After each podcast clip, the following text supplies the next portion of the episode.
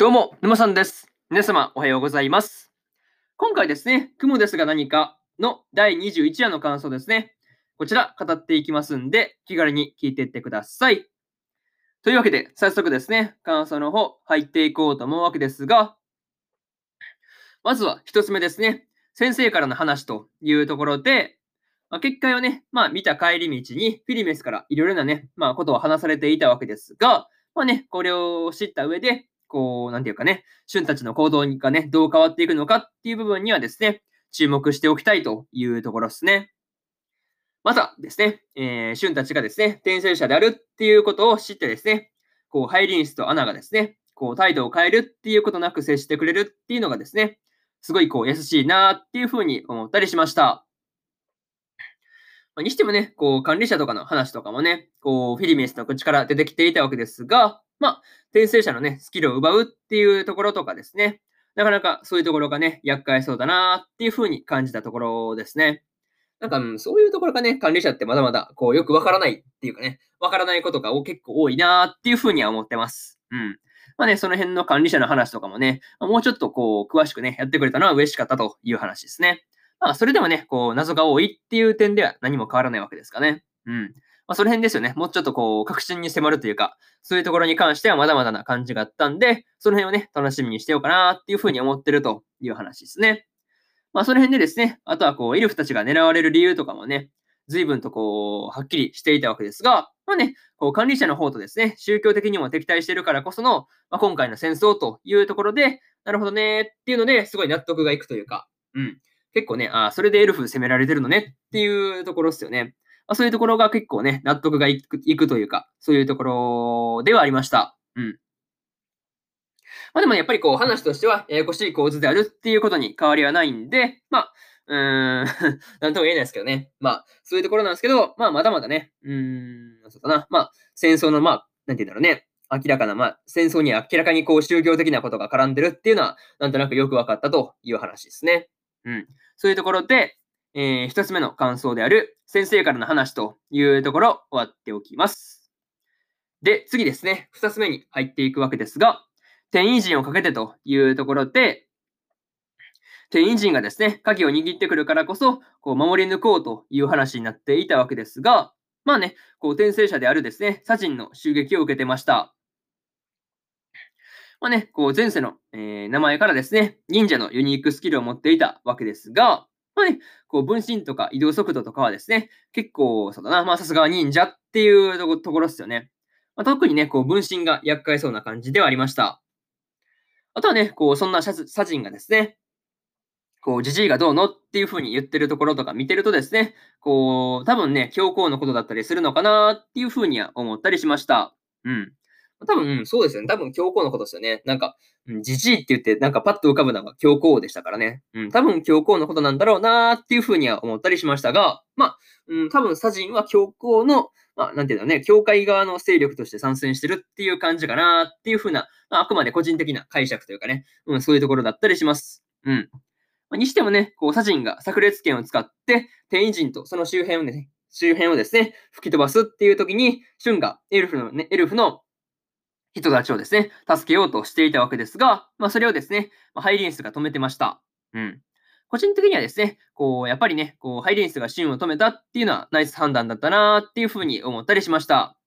正直ね、そのためにね、シュンを、まあ、シュンが怪我をするとかね、まあ、もしかするとシュンがですね、まあ、重傷を負っていたかもしれないわけですから、まあね、そういう点ではね、計りをかければシュンを生き延びさせるっていう方が正解だったりするなっていうふうには思ったりしました。まあ、そういうところを思ったよって話で、二つ目の感想である、転移陣をかけてというところ、終わっておきます。で、次、三つ目ですね。本格的な戦闘というところで、森の結界がですね、解除された、解除されたっていうことで、帝国軍とエルフたちがですね、正面から戦闘になっていたわけですが、まあ、融合がですね、予想、想像以上に強くてですね、結構驚きでしたね。うん。結構融合が強かったなという話ですもんね。うん。その辺結構びっくりしたよって話とか、まあ、それはですね、融合がその色欲と強欲のね、滞在スキルを2つも持ってるっていうところが結構大きかったわけですが、まあ、そういうところを踏まえてもね、結構なかなか厄介ですよね。まあ、色欲による洗脳とかね、強欲によるスキルとか、ステータスのね、まあ、剥奪、剥奪っていうか、まあ、吸収みたいなもんですよね。まあ、その辺奪い取れるわけですが、まあね、こう、どっちが厄介かとか言われたらね、結構決めがたいところ、ところ、ところではあるんですが、まあ、うん、どっちも厄介だなっていうのが正直な感想だったりします。うん。普通にどっちもめんどくさいというか、厄介ですよね。そう。倒された人間が強ければ強いほど、まあ、融合が強化されるわけですからね。それは本当に厄介だなっていうふうに思ったよという話ですね。またですね、融合との戦いの中で、フィリメスが結界内部から空気を抜いていくようなね、技を使っていたわけですが、まあ、これに関してはかなりの大技だったなっていうふうに思ったりしました。それはね、ユーゴもそんな技使われるとは思ってなかったから、油断するのも仕方がないというところはね、まあ見ていて感じるところでしたね。うん。それとですね、フィリベスがユーゴに対してとどめを刺されそうになったっていうタイミングで駆けつけるシュンがですね、すごいこうかっこよかったわけですが、まあシュンがですね、ユーゴ相手に勝てるのかっていうところが、まあね、こう次回の話あたりで一番気になるところではありますね。そう。その辺がね、普通に気になったなっていう話で、えー、3つ目の感想である、本格的な戦闘というところ、終わっておきます。で、最後にというパートに入っていくんですが、今回はですね、本格的に帝国帝国軍との戦いがですね、起こっていたわけですが、まあ、エルフの結果をね、破られたっていうのはね、まあ、フラグをね、あんだけを立ててくれた、まあね、立ててくれたわけですから、まあ予想通りというところではありました。うん。そんなもん、破られるわけないだろうって言ってる時点で、あ、これ破られるやつじゃんってね。そう思ってたりしましましたんで、まあね、うん、予想通りだよねっていう話でした。うん。っていうかね、こう、今回はですね、主人公であるクモコがですね、全く出てこなかったっていうところがね、まあ、あの、サブタイトル通りで笑ってしまったなと いうところでした。はい。うん。いや、本当にそれにね、うん、本当にサブタイトル通り出てこなかったよっていうので、結構面白かったなっていう話でした。あとはですね、こう、次回ですね。次回は、春と、うん、融合の、融合のその戦いになりそうな感じなんですが、まあね、久々のこの二人二人の戦いになるなーっていう感じですよね。確か7話のところでも、7話あたりでね、戦っていたわけですが、まあ、それ以来になるっていう感じかな。うん。そう考えると、まあね、うん、久々にこの組み合わせだなっていうふうに思ったよという話で、まあね、果たして勝つのはどっちというところですね。あと、そばにいたね、ソフィアを、こう、残るカティアとかですね、こう、フェイたちが相手をするっていう感じになるのかなっていうふうに思ったよという話で、えー、今回の雲ですが何かの第21話の感想ですね。こちら、終わっておきます。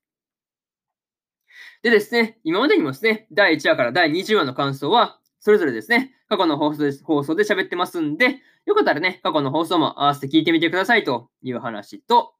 今日はね、他にも2本更新しておりまして、スライム倒して300年、知らないうちにレベルマックスになってましたの、えー、の第9話の感想と、戦闘員派遣しますの第10話の感想ですね。この2本更新してますんで、よかったらね、こっちの2本も聞いてみてくださいという話と、えー、今日、あ今日じゃなくて明日ですね。えー、明日は4本更新するんですが、幼馴染が絶対に負けないラブコメの第8話の感想と、シャドウハウスの第9話の感想、そしてですね、86の9話の感想と、恋と呼ぶには気持ち悪いの11話の感想ですね。この4本ですね、1、2、3、4と更新してもしますんで、よかったら明日もですね、ラジオの方聞きに来てもらえると、ものすごく嬉しいですというところで、本日2本目のラジオの方終わっておきます。以上、沼さんでした。それでは次回の放送でお会いしましょう。それじゃあまたね。バイバイ。